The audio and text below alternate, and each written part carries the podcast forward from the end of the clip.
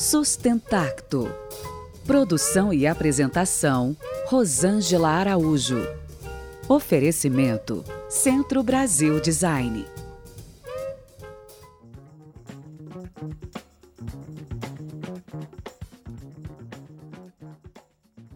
A primeira cidade do design no Brasil foi Curitiba. Esta afirmação foi feita em 2014, após reconhecimento internacional, com a entrada na rede de cidades criativas da Unesco. Mas essa história começou há bem mais tempo. Imigrantes industrializados em terras fartas da melhor matéria-prima disponível. Combinação esta que rendeu o curso de design da Universidade Federal do Paraná há mais de 40 anos atrás. Então, vem de lá os desdobramentos.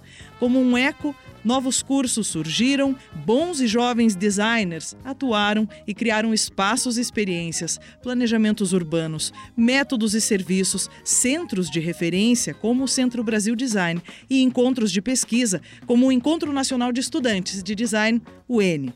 Especialmente dois marcos dessa história que eu destaco hoje o protagonismo do Centro Brasil Design e do N Design fizeram com que a pesquisa e o desenvolvimento de design chegassem até as casas dos curitibanos e de outros cidadãos e cidadãs do Brasil e do mundo.